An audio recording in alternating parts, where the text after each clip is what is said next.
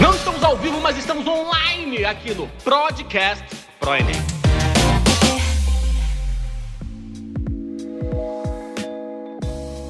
Salve galera, tudo bem? Eu sou o professor Felipe Moraes, estou aqui para mais um podcast, nosso podcast de dicas sobre alguns assuntos bem interessantes. E para esse podcast de hoje, eu estou aqui com meu amigo Biro, nosso querido professor de história, mas é um cara que sabe muito mais, né, do que história. Na verdade, essa galera que estuda humanas, né, tem um conhecimento gigantesco. Então, muito prazer, Biro, estar com você neste momento, podendo aqui trocar, aprender e compartilhar um pouquinho.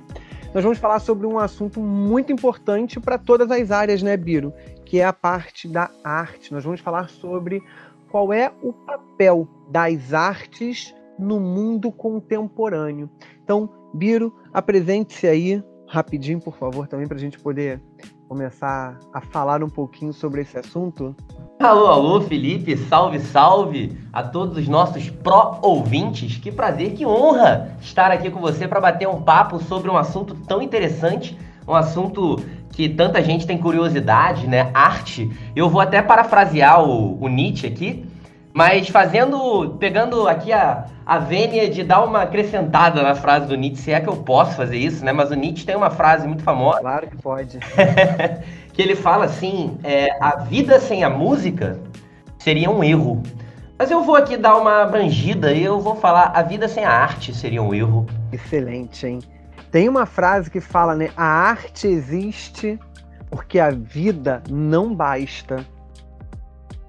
A frase também é muito, muito, muito interessante, muito impactante, né? Ela, ela já mostra, de certa maneira, o porquê de a gente ter a arte como uma manifestação tão viva na nossa sociedade. Essa frase é do Ferreira Goulart, né? A arte existe porque a vida não basta. Achei que casou bem aí com a frase que você Também gostei, achei muito bom, grande Ferreira Goulart.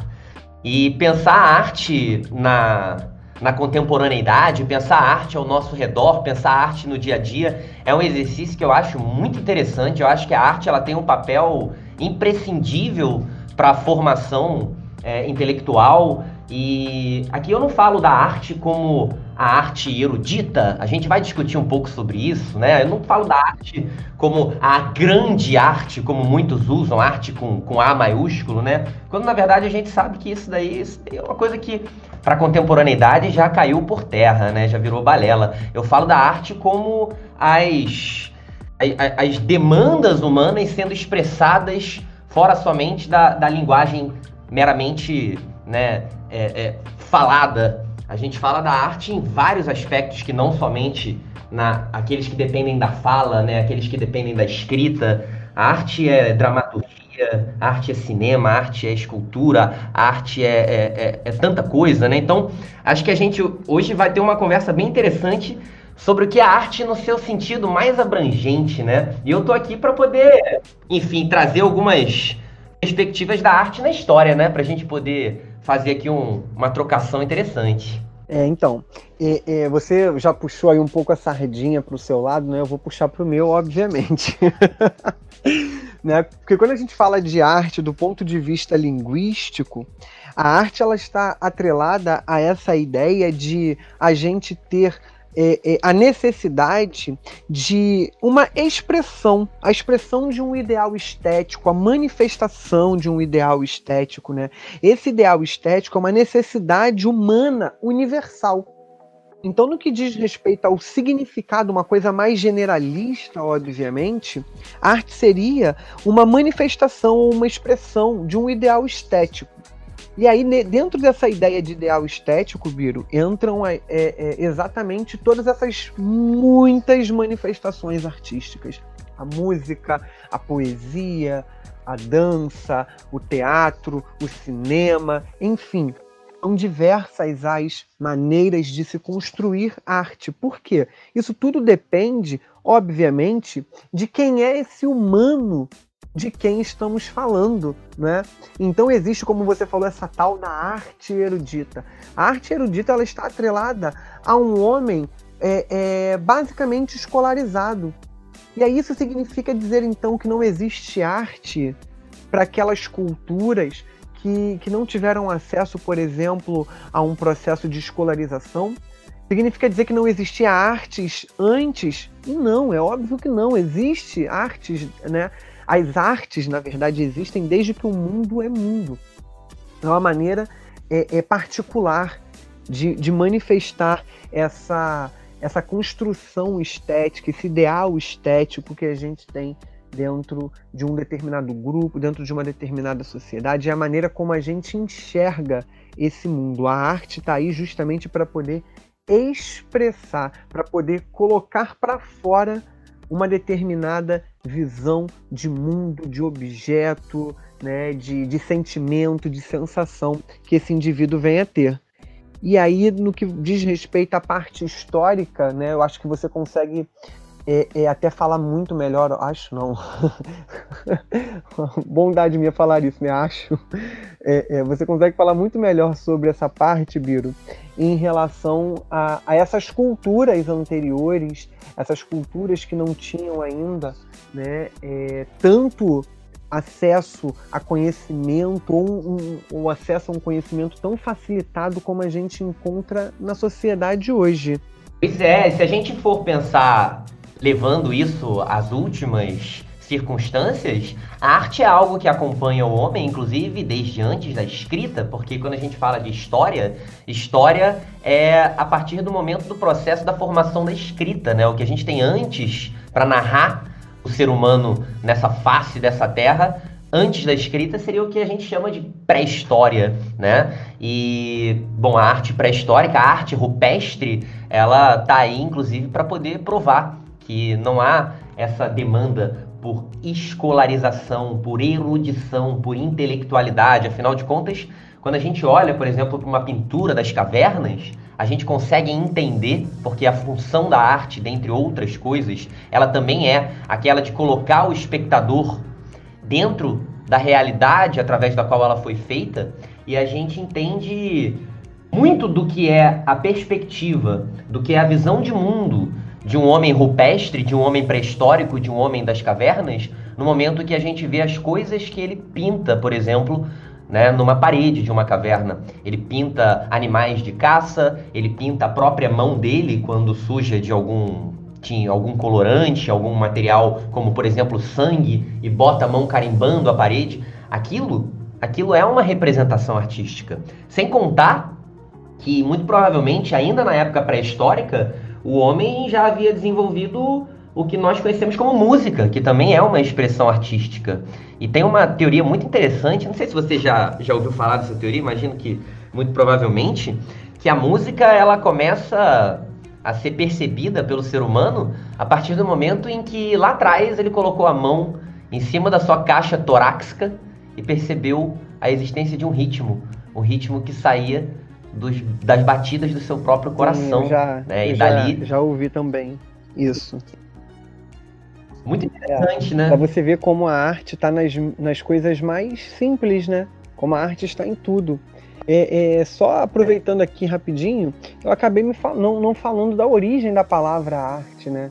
Falei, vou puxar a sardinha para o meu lado e não, e não trouxe. É, é, a palavra arte vem do latim, né? Ars, ARS. E esse conceito na, na ideia latina, ele está atrelado justamente a um conjunto de criações. É, e essas criações são criações realizadas pelo ser humano. Isso é muito importante de a gente pensar. É, essas criações foram, elas são criadas pelos seres humanos justamente para garantir uma determinada visão, uma abordagem que possa, de certa maneira, representar esse mundo que é mais sensível do homem. E esse mundo pode ser um mundo real ou pode ser um mundo fictício. É por isso que a arte ela pode ser verossímil ou inverossímil, né?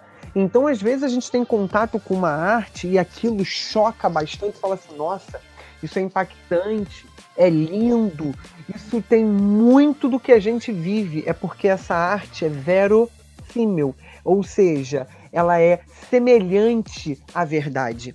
Já a arte inverossímil é a arte que não se assemelha, que não se aproxima da verdade, ela se distancia, né? Ela não parece com o real. E isso é muito importante de a gente pensar também. E aí era esse o gancho que eu queria pegar, desculpa.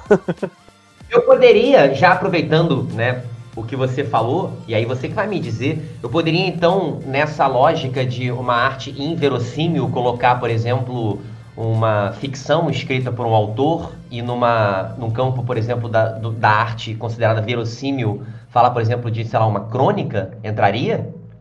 Então, nós, nós podemos ter uma crônica verossímil, na verdade, a, a, na maior parte das vezes, as crônicas né? Elas são pautadas na questão da verossimilhança, mas isso não impede de existir uma crônica inverossímil, uhum. tá?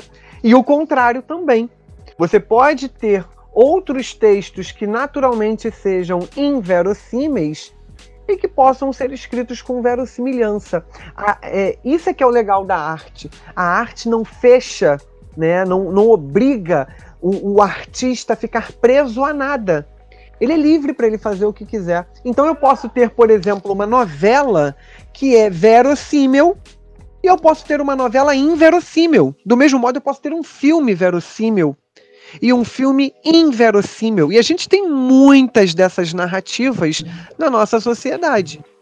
Ah, muito interessante. Agora, percebendo essa ideia da liberdade do artista, é interessante a gente pensar como que durante o processo histórico da humanidade, a gente percebe também como que o desenvolvimento da arte, até a gente chegar, bom, na, na arte contemporânea, ele também mostra um processo de empoderamento do artista em relação às suas liberdades, né? Porque quando a gente percebe, por exemplo, a arte na antiguidade oriental, eu vou pegar o exemplo do Egito Antigo, o Egito Antigo que tem um acervo enorme que resistiu ao tempo. Toda a egiptologia analisa as artes do Egito Antigo e os traços culturais e a moeda e etc.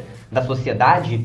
E é legal pensar, perceber como que eles tinham uma preocupação tão grande com o cânone, né, com a ideia das proporções, com a ideia das medidas certas, até mesmo com como o corpo deveria ser representado em termos de ângulos que a gente começa a perceber que o artista daquela época, ele não, não era tão empoderado da liberdade que o artista de hoje em dia tem, né? Então a gente percebe também como que o processo histórico da arte também é um processo onde a liberdade foi sendo agregada aos potenciais artísticos dele que faz a arte, né? O artista.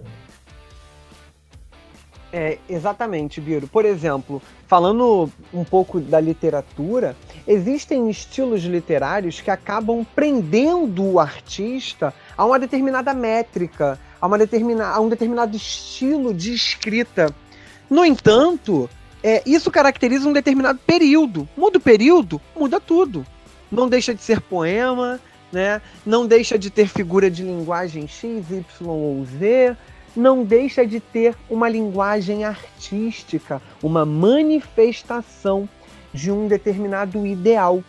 Ou seja, isso, quando o artista se prende, ele está se prendendo a uma determinada convenção que é cultural, que é social, é dentro de um determinado estilo ou dentro de uma determinada identidade, porque muitos artistas têm isso. Existe o artista que ele inova a cada arte produzida. E existe o artista que procura criar uma identidade sólida, que toda vez que você se depara com uma arte produzida por ele, ela tem sempre as mesmas coisas, né? Um, um, mesmo processo de criação. Mas é porque justamente o artista é livre. Ele faz o que ele quiser. Entende? É, é, então, assim, isso, é, esse é um, esse, na verdade, né, é um dos pontos é, é, relevantes. Né? Quando a gente tem lá a pergunta qual é o papel da arte na sociedade contemporânea, um desses papéis é justamente essa construção desse ideal social.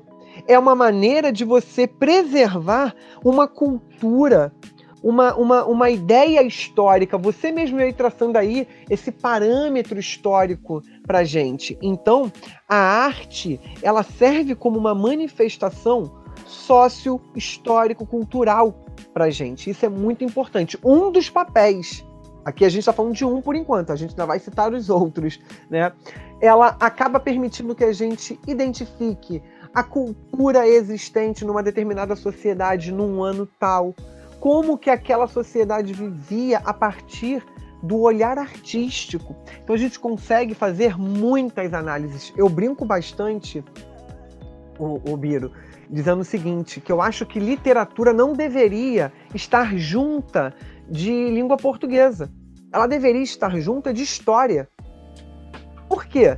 Justamente porque existem muitos textos artísticos, na verdade todos, né? Não só os textos, mas enfim, as outras formas também de manifestação artística, mas aí como eu estou falando especificamente da literatura, né? Estou focado aí na questão da, da, da arte da escrita.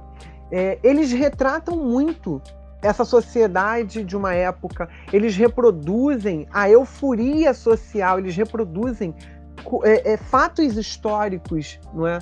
Eles reproduzem, é, é, é, eles apresentam um olhar sobre aquilo que a sociedade vivia dentro daquele momento sócio-histórico-cultural. E então esse é um papel muito importante, é criar esse registro também e tentar mostrar para as sociedades futuras a maneira como a sociedade vivia é, é, a, a, cultura, vivia o mundo, né, enxergava tudo o que estava acontecendo. Então aí a gente já toca numa, num, num, pequeno ponto da, de um dos papéis né, da, da, das artes no mundo contemporâneo.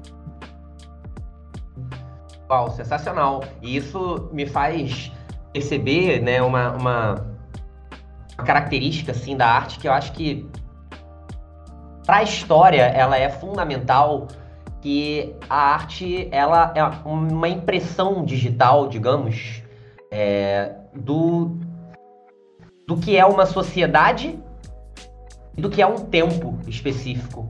Então a gente consegue na história, na historiografia, a gente consegue perceber o fluxo histórico, a temporalidade das sociedades, as diferentes culturas, analisando a arte dessas culturas, que vai justamente nessa linha do que você estava falando agora, Felipe. E tem uma parte assim que eu acho muito interessante, acho que é muito palpável isso, né, sobre a questão artística, porque eu aqui, você no caso está falando mais das palavras, né, e eu estou falando mais da parte imagética da arte, mas a gente tem um período ali no século 15, 16, né? O período do renascimento cultural, um período muito importante para a Europa como um todo.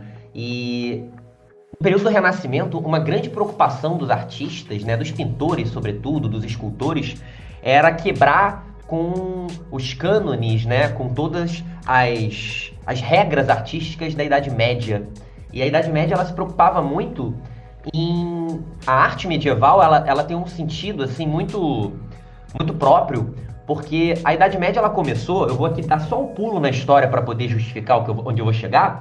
A Idade Média ela começou após a queda do chamado Império Romano que foi o maior império da Idade Antiga. Então depois da Idade Antiga começou a Idade Média o Império Romano era um império que quando caiu ele já era católico né a Igreja Católica Apostólica Romana e ele foi invadido por povos estrangeiros, povos que não eram nem sequer cristãos, os povos germânicos, que os romanos chamavam todos de bárbaros. Quando Roma caiu e a Igreja Católica continuou existindo, como que a Igreja Católica fez para continuar existindo? Ela precisou converter esses bárbaros, esses germânicos que nem cristão eram, e sobretudo, nem sabiam ler ou escrever, eram povos ágrafos, que vinham de uma cultura que não tinha escrita. Então, na Idade Média, se você pega, por exemplo, uma gravura medieval, você percebe que a representação ela não se preocupa com a realidade. A representação ela se preocupa com a simplicidade da mensagem a ser passada, uma mensagem religiosa, uma mensagem cristã, que tem como finalidade contar uma história de maneira muito acessível àqueles que não sabem ler nem escrever e essa história servir para facilitar a conversão. Então você percebe o quão prática a arte era usada no período medieval, com qual finalidade? A finalidade da conversão religiosa. Ao mesmo tempo que quando você entra no Renascimento, o Renascimento já é uma transição da Idade Média para a Idade Moderna, e no Renascimento os artistas eles começaram a se preocupar demasiadamente com o realismo. Eles estão buscando as influências da Idade Antiga, da Grécia Antiga, de Roma Antiga, sociedades que esculpiam e pintavam, não pensando em conversão religiosa, em passar uma mensagem simples, mas sim em enaltecer, em exaltar a beleza, em exaltar a, as propriedades, os traços, a estética do corpo, da estética da, da, da, da, face, no caso dos romanos, e os renascentistas foram buscar essas influências lá atrás e começaram nomes como como Michelangelo, nomes como Da Vinci, como Rafaelo, a esculpir e a pintar a imagem e semelhança do homem, levando em consideração as proporções humanas, quase que buscando representar um retrato na medida do possível. E isso se tornou um paradigma, se tornou um referencial para a arte durante muitos e muitos séculos posteriores. Agora, uma coisa muito interessante, que era o ponto que eu queria chegar, é que a gente, ali no contexto da segunda revolução industrial, ali no século XIX, a gente tem o advento da fotografia. E os artistas tão preocupados em retratar a realidade, seguindo o, o, o paradigma renascentista lá do século XV e XVI, eles começaram a perder um certo interesse em simplesmente representar a realidade nua e crua, justamente porque a câmera fotográfica já estava fazendo isso. Então, é uma mudança, é uma, uma ruptura, um momento em que os artistas eles começam a voltar à ideia de que, cara, a nossa liberdade ela é tal e a arte não vai se limitar a representar somente a, a, a, a realidade a partir de agora com a câmera fotográfica fazendo tal. Então, nós, nós podemos usar da arte para poder inovar além da realidade. E a gente percebe como que a arte ela lida com o processo histórico e ela se adapta. Sim, você tocou num, num ponto muito interessante, é, porque existe um conceito de Aristóteles que justamente né, é, é, atribui um significado para a arte. Ele trazia a ideia de que a arte era a imitação da realidade. Então. Olha só. Exatamente. Mas ele foi duramente criticado por, esse, por essa conceituação. Né? é, é, os muitos artistas sempre refutaram essa ideia. Por quê? Porque a ideia de arte ela pode estar atrelada, sim, à ideia de imitação. No entanto, ela não se limita a isso. Ela vai além. Ela vai e, e, e, esse talvez seja o ponto mais crucial da arte, ela vai estourar mesmo é na parte da criação. Porque ainda que ele esteja imitando a realidade, para ele imitar, né, com, com expressividade, com um olhar estético, ele precisa, antes de tudo, de um olhar criativo.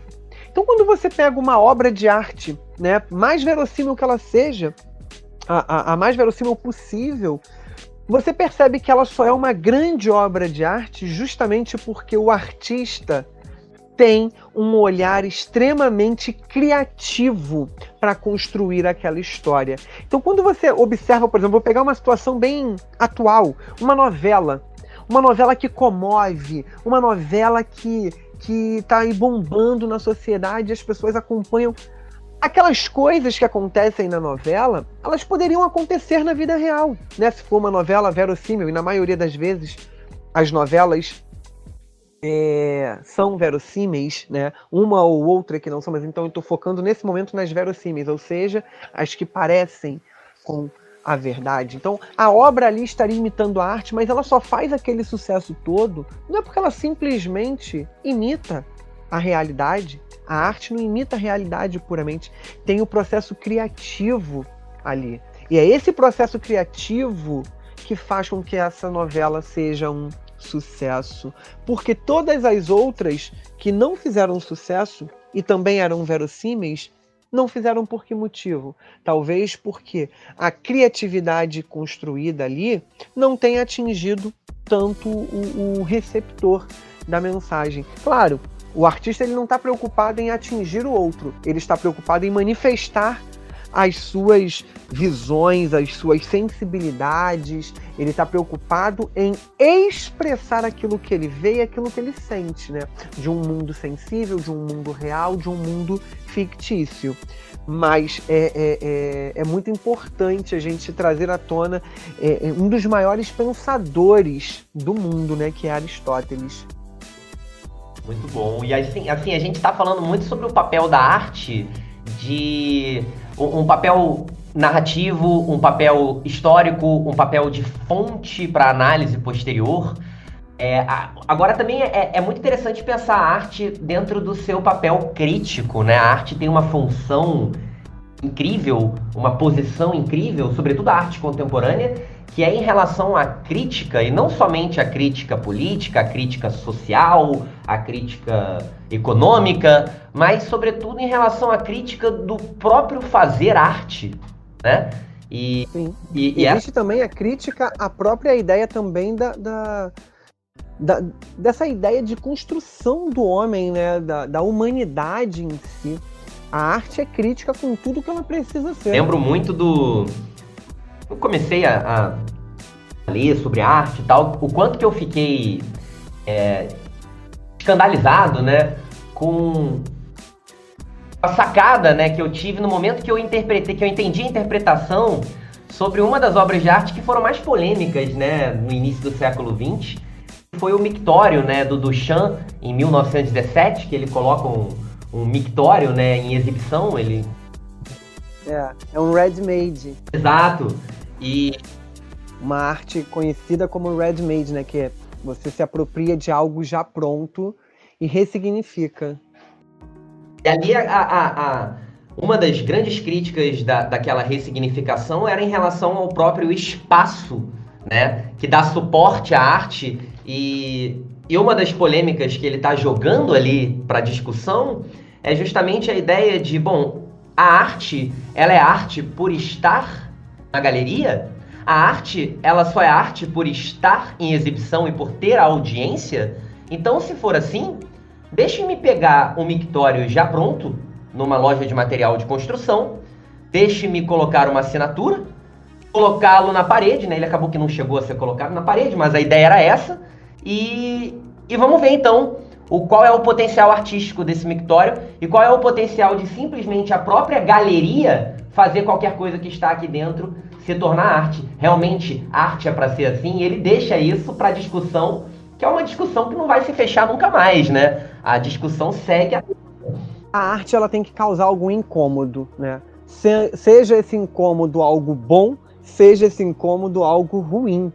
E a, a, o modernismo, né, as vanguardas europeias, né, que é o período que a gente chama de pré-modernismo, e o modernismo, é, é, esses dois momentos eles apresentam uma ruptura muito drástica com essa ideia de uma, de uma arte muito erudita, realmente. É um momento de criar impacto, de, de mostrar, chegar, olha só, a arte está chegando para causar. A arte causa. Causa o quê? Causa qualquer coisa. Ela está ali para causar. Em cada um ela vai causar alguma coisa diferente. É esse o, o, o, o ponto, né? Então, assim, a gente já tocou em dois assuntos muito importantes, dois papéis muito importantes. E a gente precisa é, é, observar que justamente a partir desses, né, Biro, esse papel de você é, é, criar um, um, contexto histórico, social, de você criar uma identidade, de você atribuir à arte um papel crítico e reflexivo sobre o comportamento, sobre a construção da própria arte, enfim, a arte está aí também como terapia na nossa sociedade. Então, esse é mais um papel muito importante. A arte salvando a vida das pessoas, a arte ressignificando o olhar das pessoas para o mundo, a arte ajudando a, a, a ciência a entender diversos é, é, mecanismos, diversos, diversas situações que antes as pessoas não conseguiam entender, como questões, por exemplo, associadas aí às doenças Sim, mentais. É interessante né? o quanto que a gente agora, depois dessas meia hora de podcast que já se passaram, a gente acabou chegando no momento que justifica as frases que a gente começou citando, né? Muito interessante. Porque o que você acabou de falar é uma, uma, uma, grande justificativa, né? Uma grande mostra de que as frases né, que a gente começou citando, adaptação que eu fiz do Nietzsche e, no caso, a, a, a frase que você citou do Ferreira Goulart, né? Como que elas se adequam a esse papel que você está demonstrando, que você está citando agora. Exatamente. E um outro papel que não é menos importante e que, na verdade, tem ganhado cada vez mais espaço é a arte enquanto educação, né? A arte no ambiente educacional. E quando a gente pensa né, essa parte da arte como educação, vale fazer aquela ressalva de que a gente aqui não está falando propriamente de uma educação artística em termos de belas artes, em termos de erudição. Não, a gente está falando da arte e do seu papel dentro do que é a educação em amplo sentido, não é? Exatamente, a possibilidade de você trazer a arte, viver a arte dentro de sala de aula para poder ensinar. Sim, e eu inclusive nas minhas aulas de história, né, a, a, parte a parte bem legal das aulas de história é que é possível a gente trazer, né, a, as imagens à tona, principalmente hoje em dia usando os slides e tudo mais. Eu sempre faço questão de utilizar, claro, né, das abordagens econômicas, das abordagens políticas e sociais que são muito importantes, mas utilizar sempre constantemente das gravuras, né, e das demais obras de arte que a gente tem ao longo da história, para que os alunos eles possam compreender, né, um pouco das sociedades também vendo, também porque muitas vezes a gente não tem uma foto, né, para poder se referenciar, como por exemplo eu falei a Idade Média. Mas a partir do momento que eu mostro uma arte medieval e eu explico a importância desse tipo de arte na Idade Média para que a Igreja Católica conseguisse converter os povos que não sabiam ler nem escrever, catequizar esses povos, isso faz muito sentido na cabeça dos alunos. Você percebe que é uma utilização da arte de séculos, de milênios atrás, que facilita, mas facilita, Felipe, demais a compreensão por parte dos alunos de uma civilização, de uma sociedade que já não existe há mais tantos séculos, né? É muito interessante isso. Isso me lembra, Biro, é a minha pesquisa, por exemplo, de mestrado e de doutorado, em que eu trago justamente o teatro para dentro de sala de aula, a vivência do teatro para ajudar na, na construção do conhecimento de língua portuguesa. Ou seja, eu não estava ali ensinando teatro, não estava ali ensinando arte. Eu estava usando a arte como uma ferramenta que justamente possibilitasse o aluno é, é, entender melhor o, o, a construção da língua, o funcionamento da língua. E isso pode acontecer com todas as outras disciplinas, porque justamente a arte ela serve para que a gente possa é, ampliar conhecimento, para que a gente possa, é, é, de, de, de certa maneira, expressar tudo aquilo que a gente queira. E nessa minha pesquisa, por exemplo, eu quis expressar essa ideia da língua. Como que a língua pode estar também atrelada à arte? Demais, Felipe. Fiquei até com vontade de ler. E é legal porque a gente em pouco tempo, né? Vamos, vamos elencar novamente, assim, como se fosse um, uma reprise de tudo que a gente falou sobre o papel da arte. Obviamente que a gente jamais vai conseguir esgotar isso em um podcast de tão pouco tempo, mas olha de quantas, quantos papéis a gente já falou, quão multifacetada é a arte, né? A gente falou já do papel narrativo, a gente já falou do papel histórico como fonte, a gente já falou do papel crítico da arte de criar a identidade, a identidade de uma determinada sociedade também por meio da arte, né? Sim. O papel crítico da arte, a arte terapia, a arte enquanto mecanismo de educação, a arte é, é, enquanto manifestação dos sentimentos, né? expressão dos sentimentos, das sensações, a arte enquanto imitação da vida, a arte enquanto criatividade, enquanto é, mecanismo de é, é, botar para fora, né? De você, de certa maneira, explodir. Então eu, eu penso sempre o seguinte: a todo momento da nossa vida, a gente tem uma arte. Então você às vezes está estressado, você escuta uma música para desestressar, você lê um livro, você assiste a um filme, né? A arte está sempre ali conosco. Ah, eu estou feliz. Você bota uma música que esteja ligada a essa ideia da felicidade, né? Eu estou um pouquinho mais triste, vou botar uma música um pouquinho mais triste. Vou ter um desenho mais é, é, triste, mais fechado, né? Mais nebuloso. Estou muito alegre, eu tenho um, um, desenho, uma pintura mais colorida, eu tenho algo mais vivo. Ou seja, a gente está sempre em contato com a arte para representar essas situações dos nossos dias também, né? O drama, o terror, o humor, a aventura, tudo, né? Exatamente. Por isso que tem essa ideia de a, arte imitar a, a vida, né? É justamente porque dialoga tanto com os nossos momentos, mas vai muito além de imitar. É, é, ela pode até imitar, né? E imita em muitos casos, mas é sempre a partir da, da criatividade. Eu acho que a gente vai ter que voltar numa outra oportunidade para a gente continuar conversando mais sobre isso, porque ó, tem muita coisa para falar. Inclusive, é uma boa depois a gente convidar o Vieira também, para que a gente possa trocar uma ideia sobre indústria cultural e temas super importantes da sociologia que vão dialogar diretamente com o que a gente está falando aqui, né? Com certeza. Já está aceito aí o convite. Bom, então a gente vai encerrando por aqui, já deixando aí uma brecha para um futuro podcast sobre né, uma continuidade aí acerca desse tema, tá? Bem, Biro, muito obrigado por compartilhar conosco todo esse vasto conhecimento aí histórico, artístico também, né, filosófico, sociológico, que que é um olhar muito. Esse olhar múltiplo que você tem é um olhar muito enriquecedor, muito importante para todos nós, né?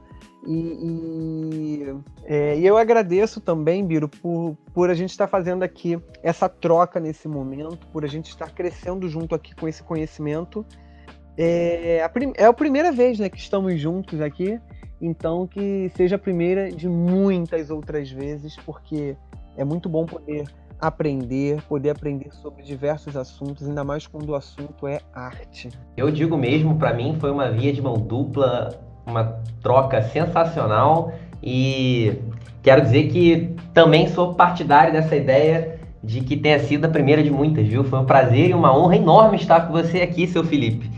E despedir dessa nossa audiência tão querida, lembrar a galera de seguir o podcast nas plataformas de áudio para que vocês acompanhem, porque tem muita coisa legal, não só comigo, não só com o Felipe, mas com toda essa equipe maravilhosa aqui do ProEnem. Então, um grande abraço e um grande beijo. É isso aí. Agradeço também a todos e agradeço aí ao Biro. Foi um prazer, Biro, estar com você. Galerinha, um beijo imenso para vocês e até o nosso próximo podcast. Valeu? Continue conosco, acesse nossas redes. ProEnem, sempre com você. We gotta celebrate living. We gotta celebrate